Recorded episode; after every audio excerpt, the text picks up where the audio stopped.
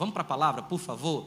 Para a palavra de Deus, eu vou pedir para você abrir a sua Bíblia no livro dos Salmos, capítulo de número 1. Livro dos Salmos, capítulo 1. Esse é o momento da palavra. Não existe como a gente fazer culto né, completo se a gente não tiver um momento da palavra, porque a palavra ela, ela, ela é luz para o nosso caminho, né?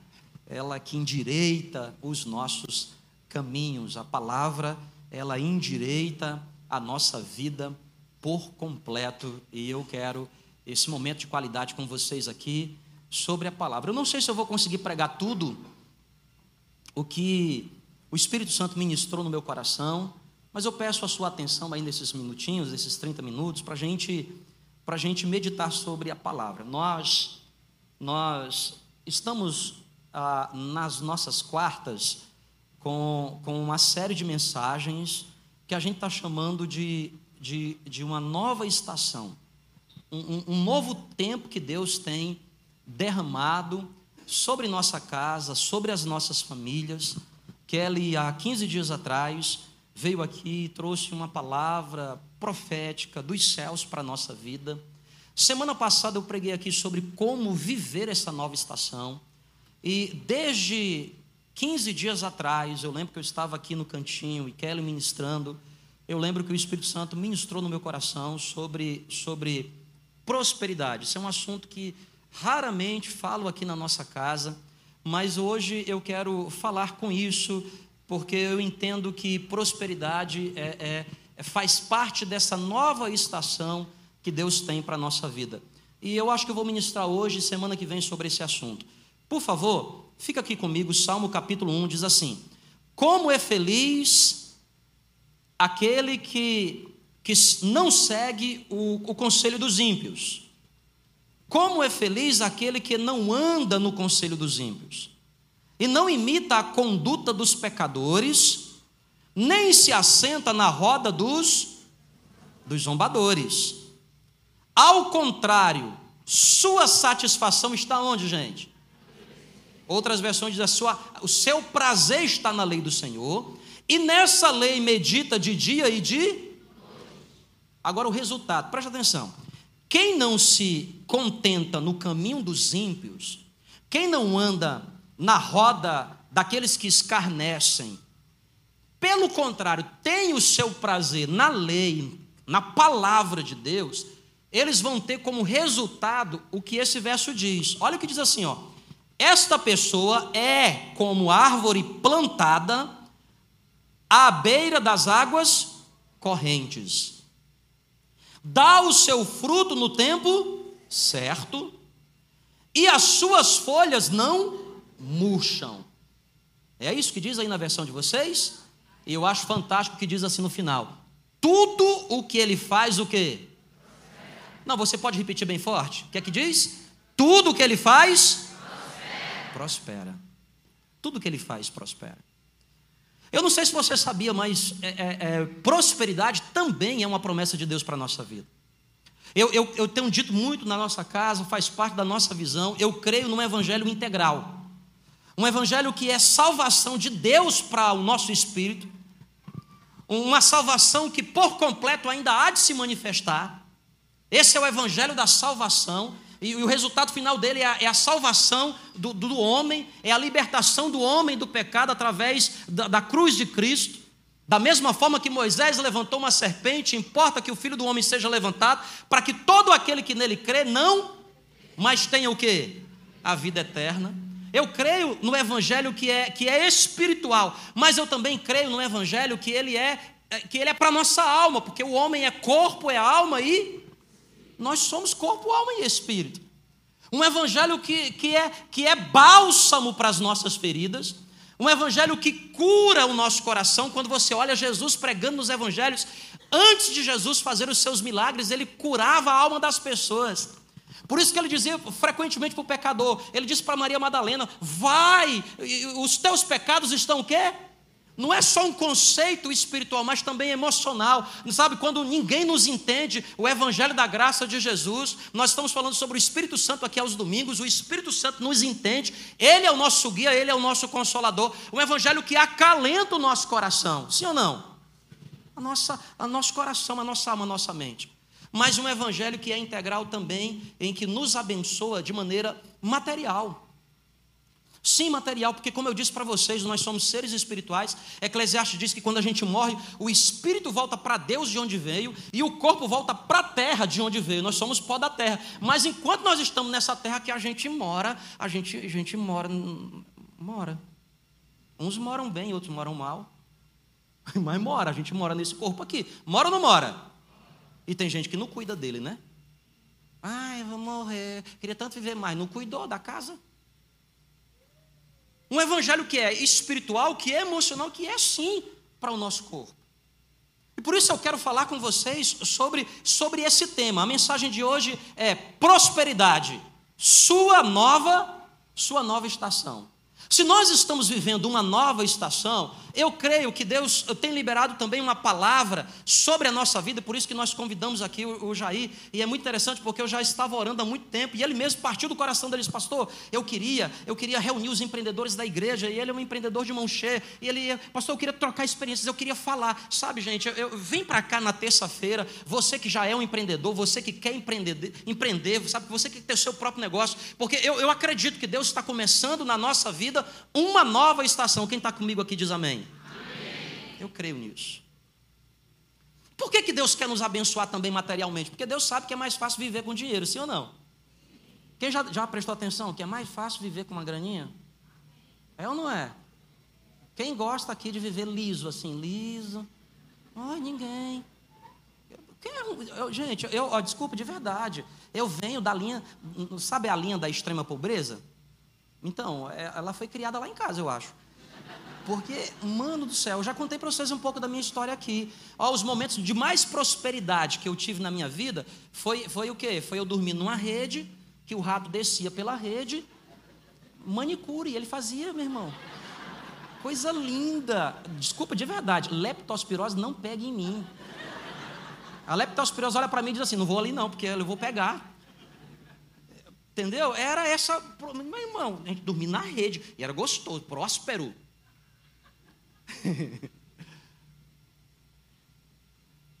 e Deus me tirou do lamaçal. E, e, e o Senhor. Então eu, eu quero começar hoje trazendo para vocês algumas definições. Quando você olha no Salmo 1, e o versículo de número 3 diz que tudo que ele faz prosperará, a expressão prosperar aqui no, no hebraico, o Antigo Testamento foi escrito nessa língua, é, é, é ticilar ou tecelar, que quer dizer avançar, progredir, obter sucesso, andar num caminho de bom resultado, tudo que sua mão coloca vai para frente, por final, viver sem necessidade e com harmonia. Quem, quem gostaria de viver um caminho assim, diga glória a Deus. Não tenha medo não, ai pastor, eu, eu se eu levantar a mão, vão dizer que eu estou endividado. Não, não se preocupe não. Todo mundo quer viver isso melhor. É isso. Quando você faz, por exemplo, um estudo mais profundo e você tenta encontrar essa palavra no Novo Testamento, que foi escrito em grego, a expressão para prosperidade, ou para prosperar, é ivemeria, que quer dizer andar em linha reta, aquele que anda em linha reta e não encontra obstáculos. Aquele que, que tem um percurso no qual o caminho é endireitado. Olha que coisa interessante. Se você é temente ao Senhor, se você não anda no conselho dos ímpios, se você medita na lei de Deus, a Bíblia diz que você vai ser como uma árvore plantada junto a ribeiro de águas, que no devido tempo, na hora certa, no momento certo, no time de Deus, tudo que você fizer vai dar certo, vai prosperar. E o que é, é prosperidade? Primeiro, é viver num caminho em que os obstáculos são tirados da tua frente. Os obstáculos são removidos. Como que se cumprindo o que o profeta diz no Antigo Testamento, ele vai à nossa frente, endireitando os caminhos tortuosos, abrindo as portas de ferro, quebrando os ferrolhos. Ele vai à nossa frente, porque se você ficar na palavra, você vai ser como uma árvore frutífera, que vai prosperar. O que é essa prosperidade aqui? É, é, é viver com ausência de necessidade. Você, você vai ser suprido em tudo aquilo que você necessita, mas não somente na vida financeira, não somente na vida emocional, você vai ser suprido de maneira harmoniosa. Você vai avançar, você vai progredir, você vai ser bem sucedido, você vai se encontrar com um bom resultado. Gente, faz sentido para vocês? Quem está entendendo, diz amém aqui, por favor. Me ajuda a pregar, tá? Ajuda eu a pregar aqui. Inclusive, eu estou até com dois amigos me visitando aqui, ó. Faz eles pensar que eu sou um bom pregador, gente. Então, à medida que eu falando, você vai dizendo, glória a Deus, aleluia, eita Deus. Se sente vontade de aplaudir, você aplaude também, assim, entendeu? E... Vocês viram? Tudo é muito espontâneo aqui. É sempre assim. Agora, presta atenção. Quem entendeu aí a definição diz amém. Então, no Antigo Testamento, a Bíblia está dizendo assim: o que é, que é prosperidade? Viver em abundância, viver com ausência de necessidade. O que é que a Bíblia está nos ensinando no Novo Testamento por definição? Prosperidade é viver em linha reta, é encontrar um caminho em que você sobrepõe as dificuldades. Eu gosto dessa definição no Antigo Testamento porque ele diz assim: ó, viver sem necessidade e com harmonia viver sem necessidade e com harmonia, porque prosperidade está relacionado com, com isso que eu estou falando, com essa integralidade do Evangelho, com esse Evangelho integral. Prosperidade está associado com você viver bem, não somente financeiramente, mas você viver bem também emocionalmente, nos seus relacionamentos, você viver bem também espiritualmente. E a Bíblia está repleta de personagens assim. Por exemplo, o primeiro que eu me lembro, Jó. Olha o que diz o livro de Jó, capítulo 1, versos 1, 2 e 3. Na terra de Uz vivia um homem chamado Jó. Ele era íntegro, justo e temente a Deus, prosperidade espiritual. Ele se desviava do mal, não fazia o que era errado, prosperidade espiritual. Ele tinha sete filhos, homens, e três filhas, três meninas prosperidade emocional. A Bíblia diz que ele tinha uma família boa, uma, uma esposa, dez filhos. No Antigo Testamento, o número de filhos reflete a prosperidade na vida emocional. Sete homens, três meninas. A figura masculina nessa, nesse contexto de Ur dos caldeus, nesse contexto da terra de Uz, né, é, é, esse contexto, claro que meio machista, mas representava essa prosperidade. Olha o que diz a Bíblia ainda em Jó. Ele tinha sete filhos e, e três filhas, ele tinha sete mil ovelhas, três mil camelos. Camelo era, era um instrumento de transporte daquela época. Um camelo é, é, é equivalente a como se fosse um caminhão nos dias de hoje. Três mil. Olha o homem como era próspero. Prosperidade agora o que aqui? Material, financeira. 500 jumentas de boi, 500 jumentos e tinha muita gente ao seu serviço. Ele era um mega, um mega empreendedor. Ele era o homem mais rico do Oriente, termina o verso 3. Vocês estão comigo, gente, aqui? Prosperidade. Jó experimentava prosperidade. Espiritual, o homem era tão próspero do ponto de vista espiritual que uma vez Satanás se apresentou diante de Deus e Deus falou dele. Tu já pensou, mano? Deus falou assim: Tu conhece lá em Boa Vista? Aí o diabo diz assim: Quem? Ele era conhecido no mundo espiritual, Jó era conhecido. Um homem desse, irmão, como é que um, um homem desse oração respondida? Por quê? Porque ele amava a Deus, ele andava na presença de Deus, ele evitava o caminho do que era errado, ele era um homem íntegro. Quem está entendendo diz amém. amém. E agora, ele era uma pessoa perfeita? Não. Porque ele nasceu depois de Adão, todo mundo está debaixo do pecado, todo mundo encerrado. Mas ele era irrepreensível, ele era temente a Deus. Ele era um homem emocionalmente estabilizado, com uma boa família. Seus filhos viviam em harmonia e ele era um homem próspero também do ponto de vista material. Presta atenção, Jó era esse símbolo aqui no Antigo Testamento de alguém que era próspero. A Bíblia fala, por exemplo, de Isaac, que também era um homem próspero. A Bíblia fala de Abraão, que também era um homem próspero.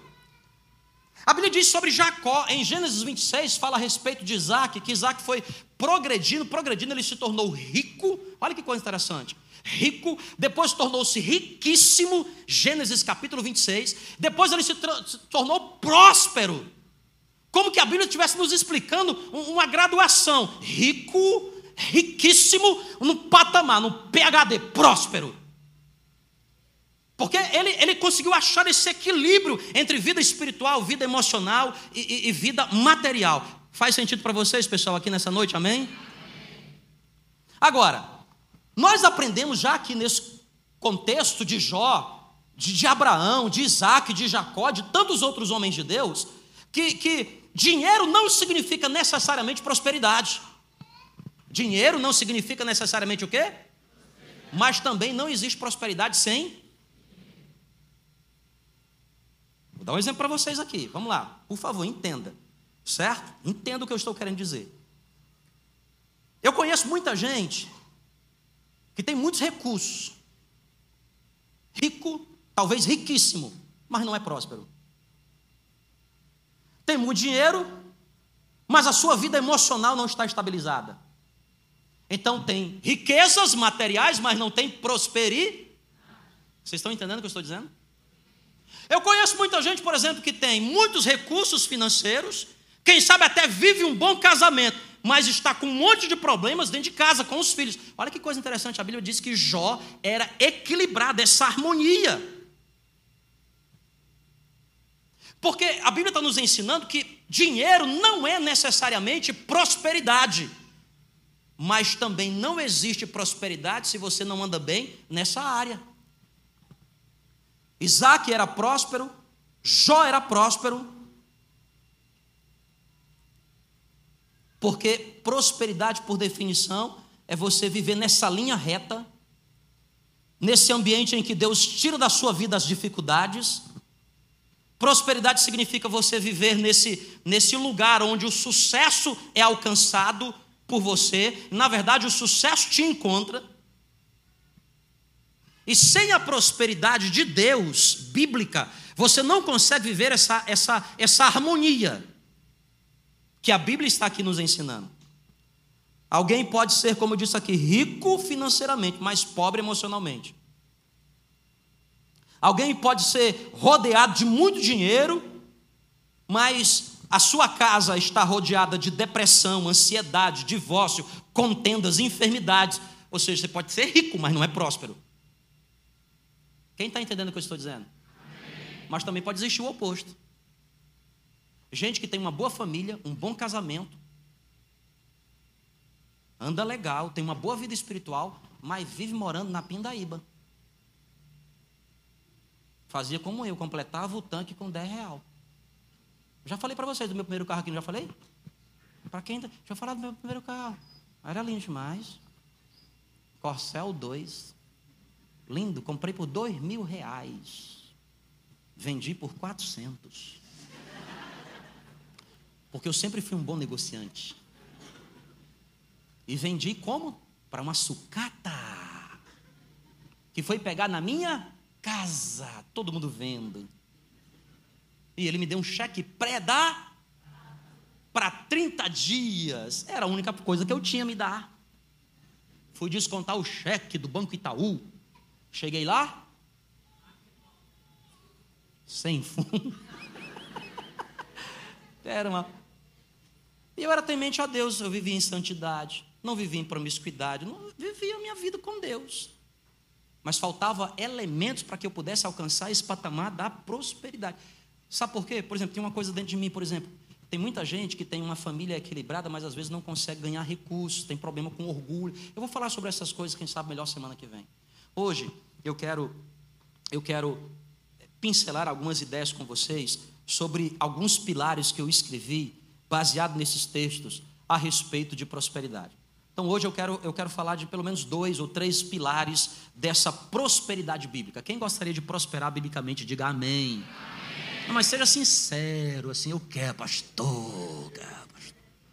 Quero, pastor, porque eu quero ser o maior financiador do reino. Deus está vendo, viu? Deus lá do céu, vai, isso aí não é não. Então eu quero falar de alguns pilares. Pilar número um. Qual é o primeiro pilar da prosperidade bíblica? Coloca aqui para mim, meninos. Primeiro pilar é trabalho. Primeiro pilar é o que, gente? É. Nossa, pastor, eu vim hoje aqui receber uma unção. Não tem prosperidade para quem não trabalha, não, viu? Sabia disso? Vou mostrar para vocês aqui a luz da palavra. Eu separei alguns textos aqui. Primeiro, vou começar com Paulo. Segundo Tessalonicenses, capítulo 3, verso 10, a parte B. Paulo diz assim: Se alguém não quiser trabalhar, também não coma.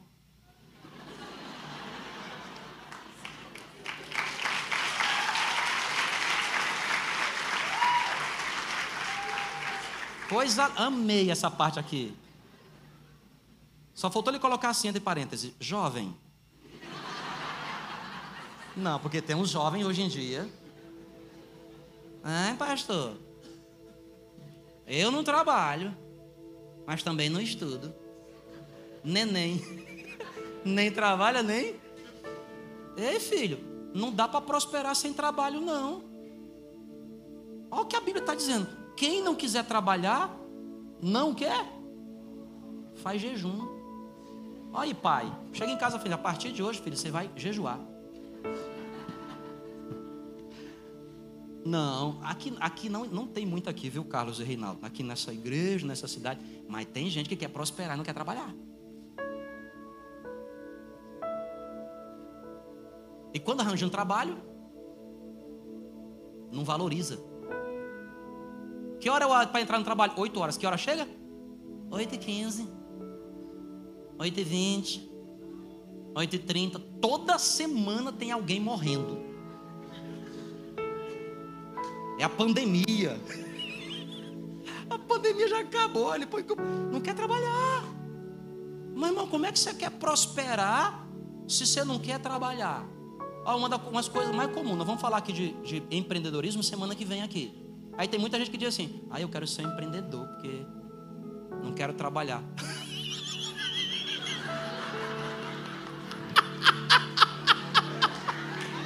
não quer trabalhar. Não quer trabalhar. Não quer trabalhar não, Jair. Não quer trabalhar não, mano. Não quer trabalhar não. Não sabe do que está falando. Mas porque eu quero ser meu próprio patrão.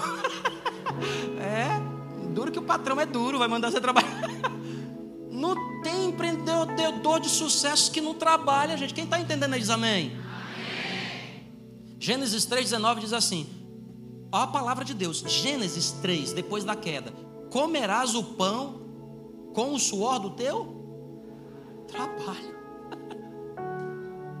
João, palavras de Jesus, João capítulo 5, verso 17: Meu pai trabalha sempre, e eu também trabalho. Jesus dizendo: o meu pai está sempre trabalhando. Então eu também trabalho. Tem gente que quer prosperar, mas não quer trabalhar. Não existe prosperidade com preguiça. Não existe não. Ai, pastor, hoje eu só até não sou no Instagram que eu tinha uma palavra. Nossa, eu estou aqui na Pindaíba, pensei que ia sair daqui hoje rico. Ah, vai sair rico de vergonha. Não existe prosperidade. Olha o que diz Provérbios capítulo 6, verso 6. Até quando você vai ficar deitado, ó preguiçoso? Palavra. Gente, desculpa, não é nada pessoal, é palavra, tá? Não fica com raiva de mim. É a Bíblia. Depois você lê Bíblia, Bíblia, tá lá. Provérbios 6, 6. Até quando você vai ficar deitado ou preguiçoso? Quando se levantará do seu sono? Não, porque tem gente que diz, não, pastor, é só uma sonequinha da tarde. Começa meio-dia e termina três horas. Gente, não é mais sonequinha, não, é sono reino. Tudo bem, nada contra você tirar uma sonequinha depois do almoço, mas, gente, sonequinha no, no meu dicionário é 20 minutos, é 30 minutos, é 40 minutos estourando. Olha o que continua dizendo aqui, ó. Tirando uma soneca, cochilando um pouco, cruzando um pouco os braços para descansar. Olha o que diz, Provérbios capítulo 6. O texto continua dizendo: A sua pobreza o surpreenderá como um assaltante. Sabe o que a Bíblia está dizendo? Para que quem é preguiçoso, a pobreza vai chegar para ele como um, como um ladrão. Levanta mãos ao alto. Então, gente, por favor, vamos ser sinceros.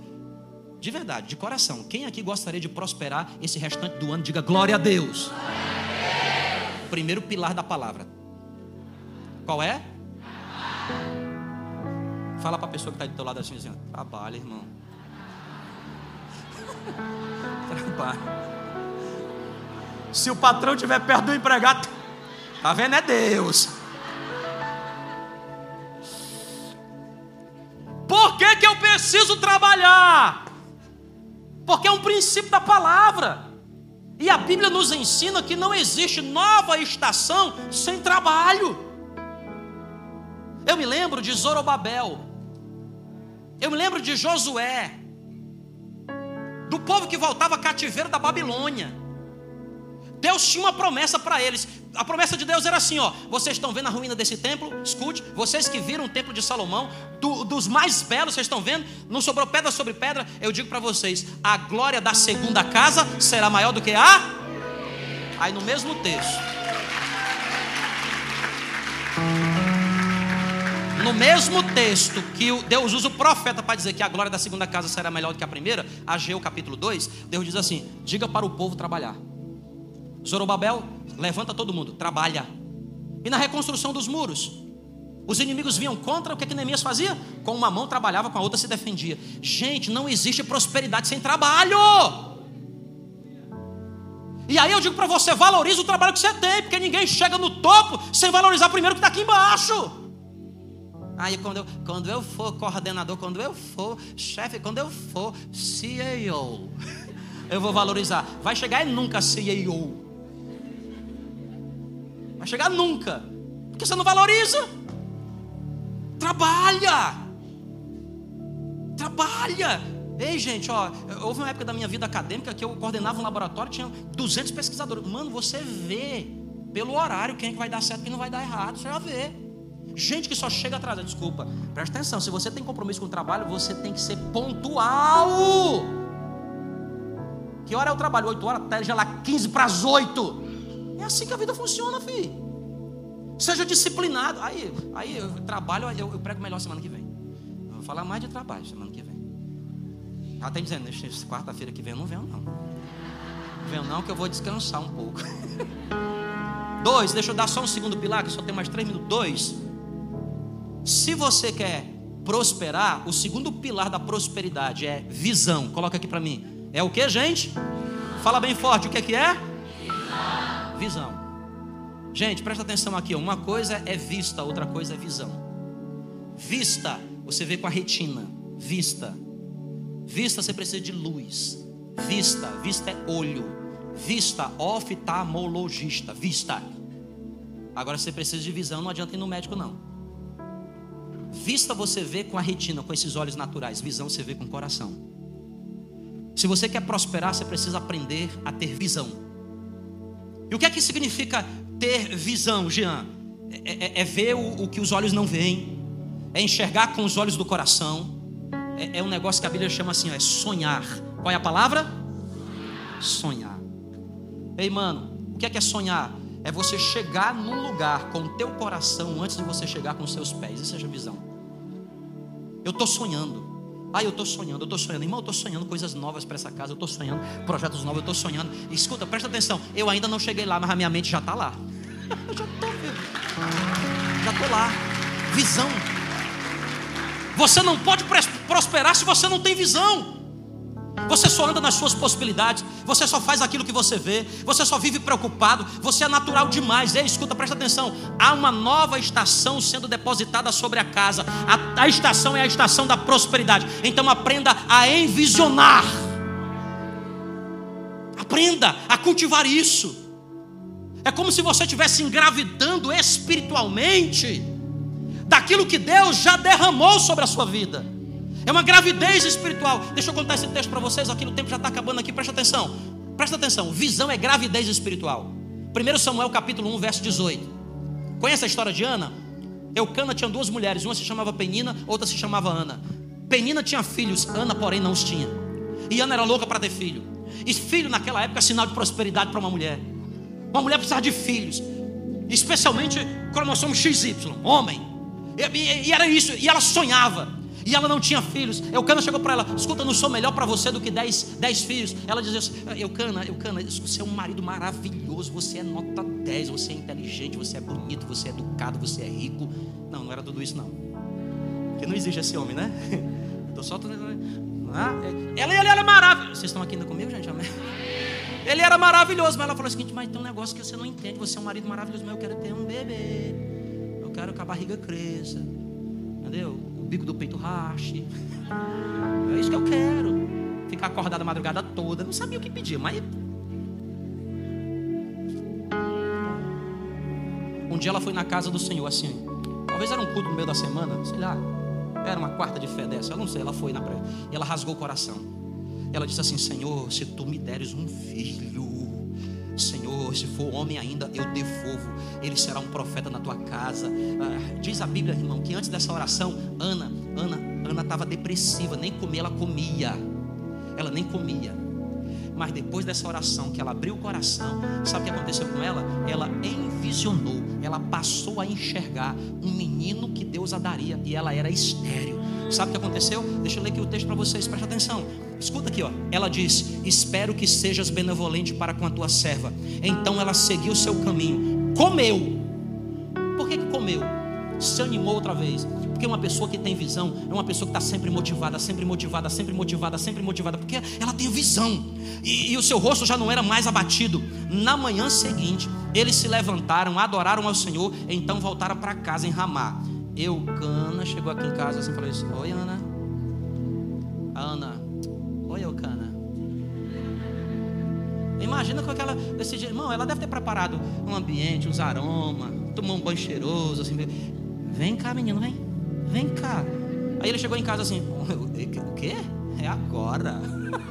Agora. Hum. Eucana, irmão, porque a mulher. Fala Fazer as coisas com a mulher toda desmotivada. É. é. Oi, bem, vem. Vai fazer as coisas com a mulher.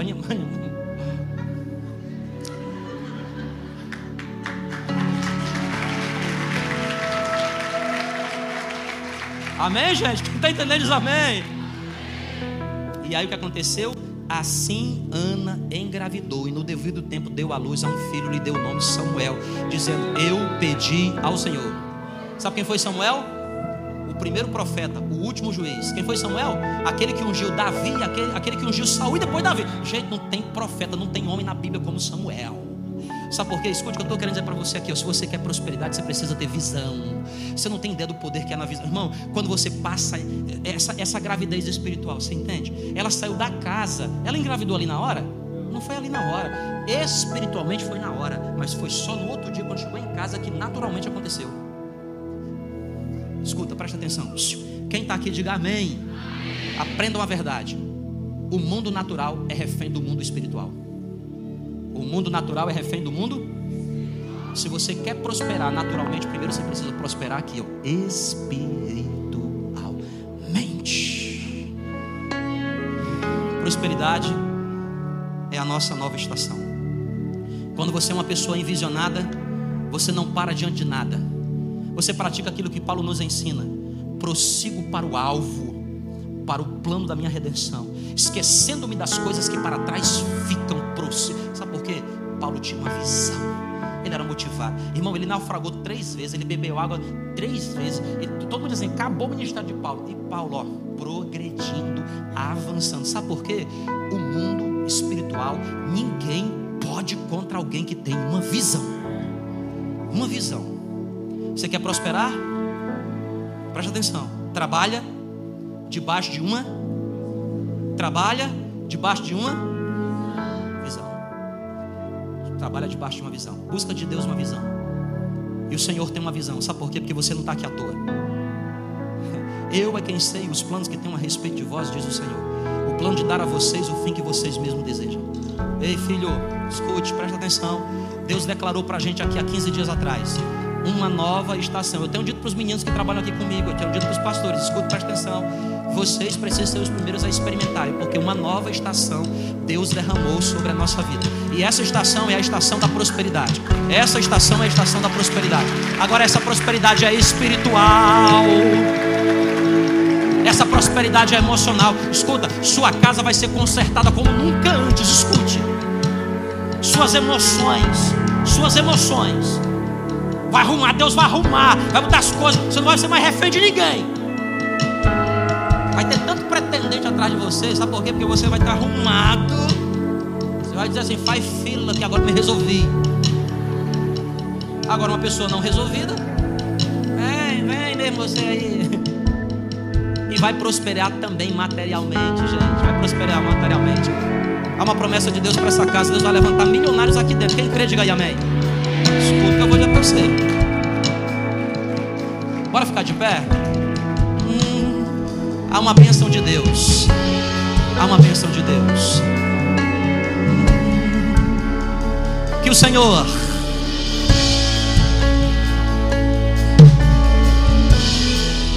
Conhece essa música? E abençoe e faça brilhar seu rosto E conceda. sua graça E o que mais?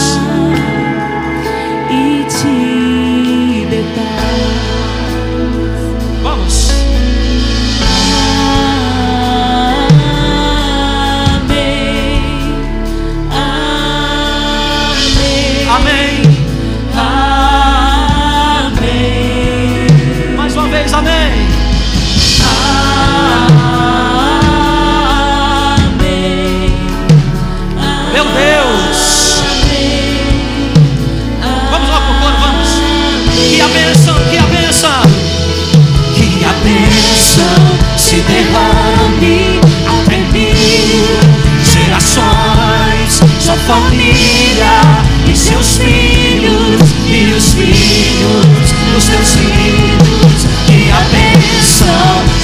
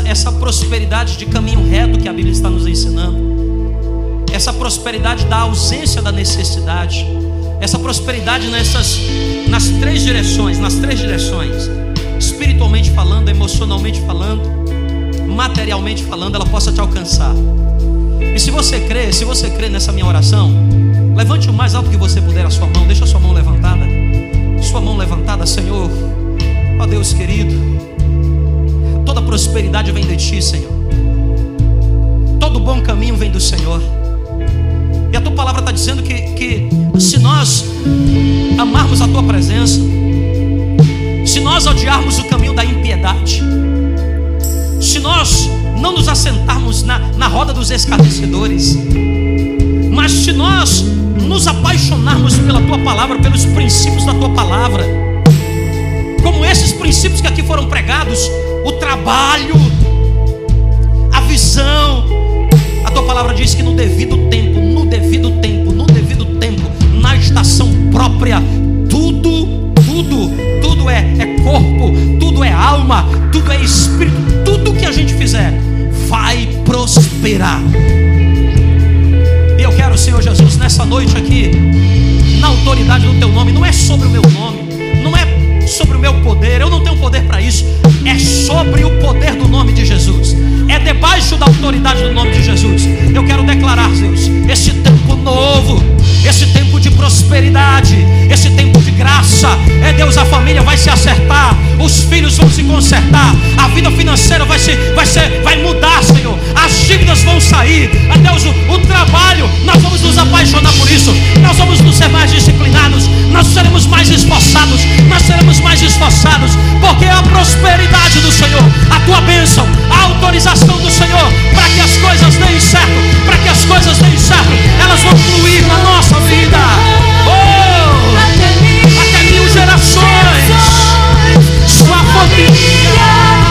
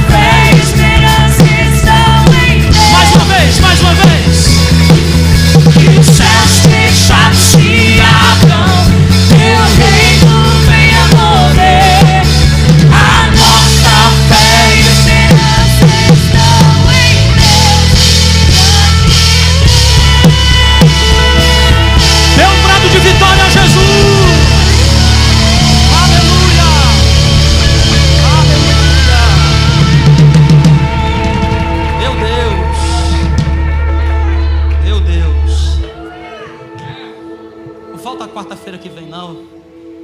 Tenho mais três ou quatro tópicos para falar com você sobre isso. Mas esse é o momento que eu vou pedir a sua ajuda. Você já sabe. Chega perto da pessoa que está aí do lado do seu lado.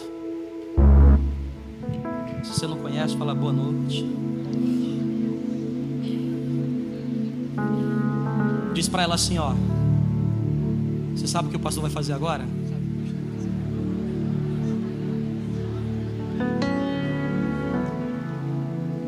É a coisa mais importante do culto.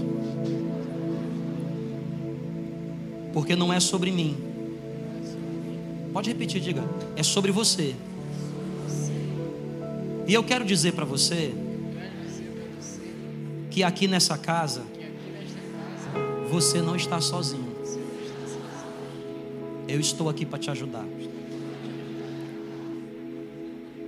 Me ajuda, continua me ajudando. Diga assim, ó. Porque o que o pastor vai fazer não é sobre religião, é sobre vida eterna. Porque Jesus te ama. E não importa o que você fez, nada mudará o amor dele por ti. Ele sempre vai correr atrás de você. Diga assim para ele assim, ó. O pastor vai contar até três.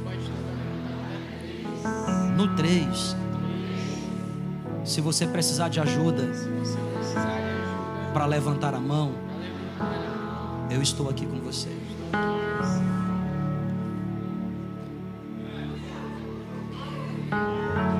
Senhor, eu sei que tem pessoas aqui, Senhor,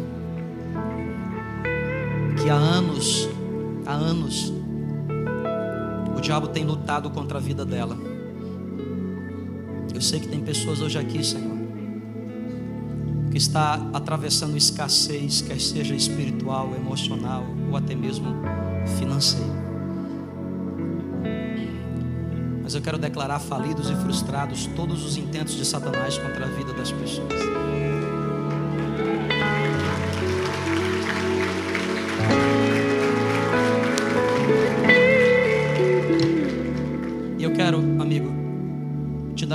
Oportunidade hoje. Se você quer realmente viver prosperidade, se você entendeu alguma coisa do que eu falei aqui sobre prosperidade, não aquela prosperidade do passe de mágica, mas a prosperidade bíblica.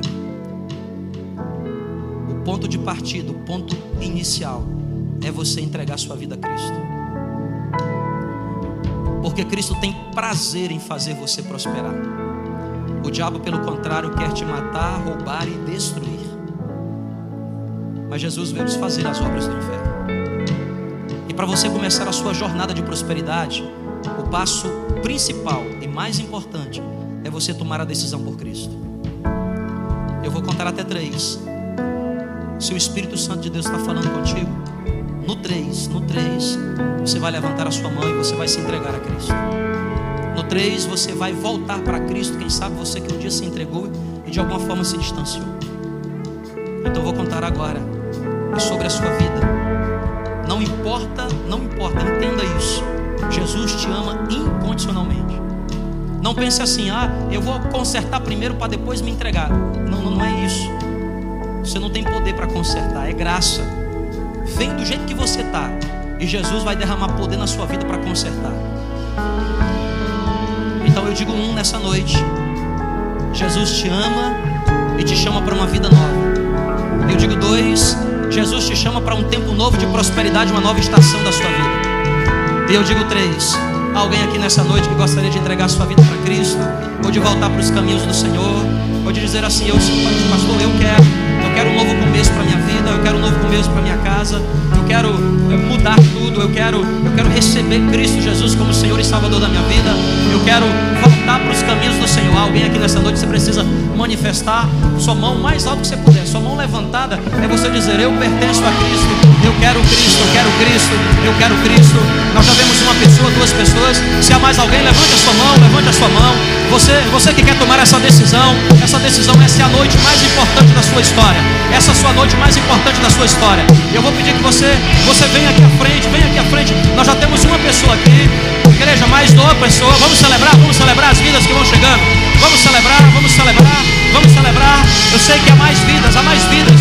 Quem sabe Deus está falando com você lá no fundão. Você está aí na galeria, não sei. Essa é a noite, essa é a noite, essa é a noite. Essa é a noite mais importante. Vamos celebrando. Oh,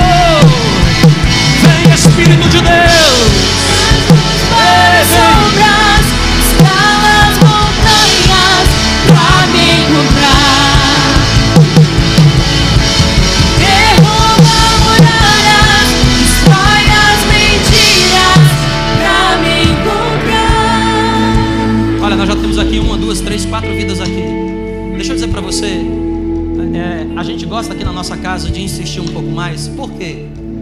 Porque eu tenho uma experiência própria a respeito disso. Deixa eu te dizer aqui, por favor, segura aqui, meninos. Olha, o diabo quando quer nos tragar para o mal, ele não desiste, ele insiste. Sabe, aquele cara que quer te chamar para balada, aquela pessoa que quer te levar para o caminho errado, sabe, ele insiste. Então nós queremos também insistir. Porque a, a sua decisão, a, a tomada de decisão dessas pessoas, não diz respeito só à vida delas. A sua tomada de decisão diz respeito também a todas as pessoas que você ama. Porque quando você toma a decisão de vir aqui à frente e entregar a sua vida para Cristo, o diabo não somente perde a sua vida, mas o diabo perdeu também de todas as pessoas que você ama. E eu sei, eu sei, às vezes a gente se sente assim, né? Ah, mas eu não sou digno. Cara, não é sobre dignidade, é graça. Se tem uma coisa na vida, presta atenção, se tem uma coisa na vida que você não precisa de mérito nenhum, é entregar a sua vida para Cristo. A Bíblia diz que, é- é- na verdade, a graça é, é- é é a lei do demérito. Porque onde abundou o pecado, superabunda a. E, e talvez você diga, não, pastor, é porque quem sabe vão me julgar. Escuta, se, se você, achou um lugar que não vai julgar você, porque o que nós entendemos a, a decisão importantíssima que você está tomando. Então vou contar, vou dar para você 5 segundos e a gente vai encerrar o culto aqui. Eu já estou 10 minutos atrasado no meu culto. 5 segundos. Se você quer tomar essa decisão, você vai sair do seu lugar. Se houver mais alguém, você vai sair do seu lugar. 5. Há mais alguém aqui nessa noite que quer voltar para Cristo ou entregar sua vida para Cristo? 4. Quatro, há mais alguém que nessa noite, sabe, você, você eu, eu percebo que o Espírito Santo está falando contigo, sabe, mas você está resistindo, quem sabe medos, caia por terra agora todos os medos. Três, há mais alguém, há mais alguém nessa noite, nós vamos encerrar aqui agora. Três, dois, é a, é a contagem regressiva da sua vida, é o momento mais importante da sua história. Nós queremos celebrar, a única coisa que nós queremos é celebrar a sua vida, é mais celebrar a sua vida. Olha, eu sei, o Espírito Santo de Deus está falando comigo. Há mais gente, há mais gente. Olha, dois, dois, seus últimos segundos, um segundo, um segundo para você sair do seu lugar. Você que está lá atrás, quem sabe você está lá na galeria, você diz assim, mas eu vou ter que descer. Vem, você já fez coisas mais difíceis, você já fez coisas mais difíceis. Vem para a presença de Jesus. Oh, oh, oh, impressionante. Oh, impressionante, infinito,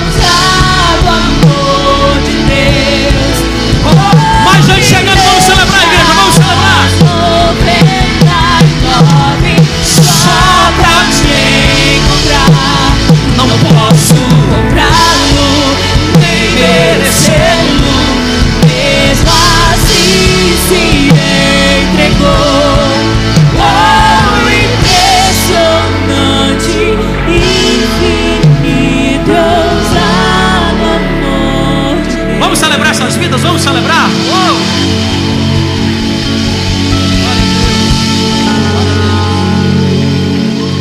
Glória a Deus. A decisão mais importante da vida de vocês, viu?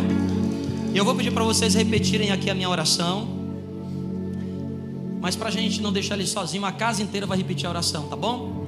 Então repitam assim comigo. Diga assim, ó. Senhor Jesus, hoje eu confesso o teu nome como meu Senhor e suficiente Salvador. Escreve agora o meu nome no livro da vida, pois eu não serei o último, apenas uma ponte para alcançar também todos que eu amo. Em nome de Jesus, diga amém.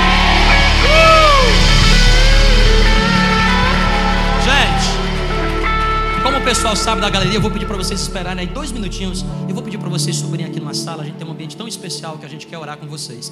Três minutinhos lá com vocês. Por favor, segue ali a Carol, segue essa minha equipe. Isso, por favor. Gente, que noite preciosa, viu? Obrigado pela sua paciência. Eu sei que tem mais gente para tomar decisão hoje aqui. Deveria ter aproveitado a oportunidade. Mas você pode fazer isso falando com um dos nossos líderes, tá bom? Um dos nossos líderes. Você só precisa confessar publicamente. Não esquece, sábado nós temos encontro da nossa classe de acolhimento. Domingo, 10 da manhã, 5 da tarde, 7 da noite. Faça assim com as suas mãos. Pai, muito obrigado por essa noite. Muito obrigado pela tua presença. Que o amor de Deus, a graça de Jesus e a comunhão do Santo Espírito esteja conosco hoje e sempre. Amém e amém. Deus te abençoe. Vai na paz.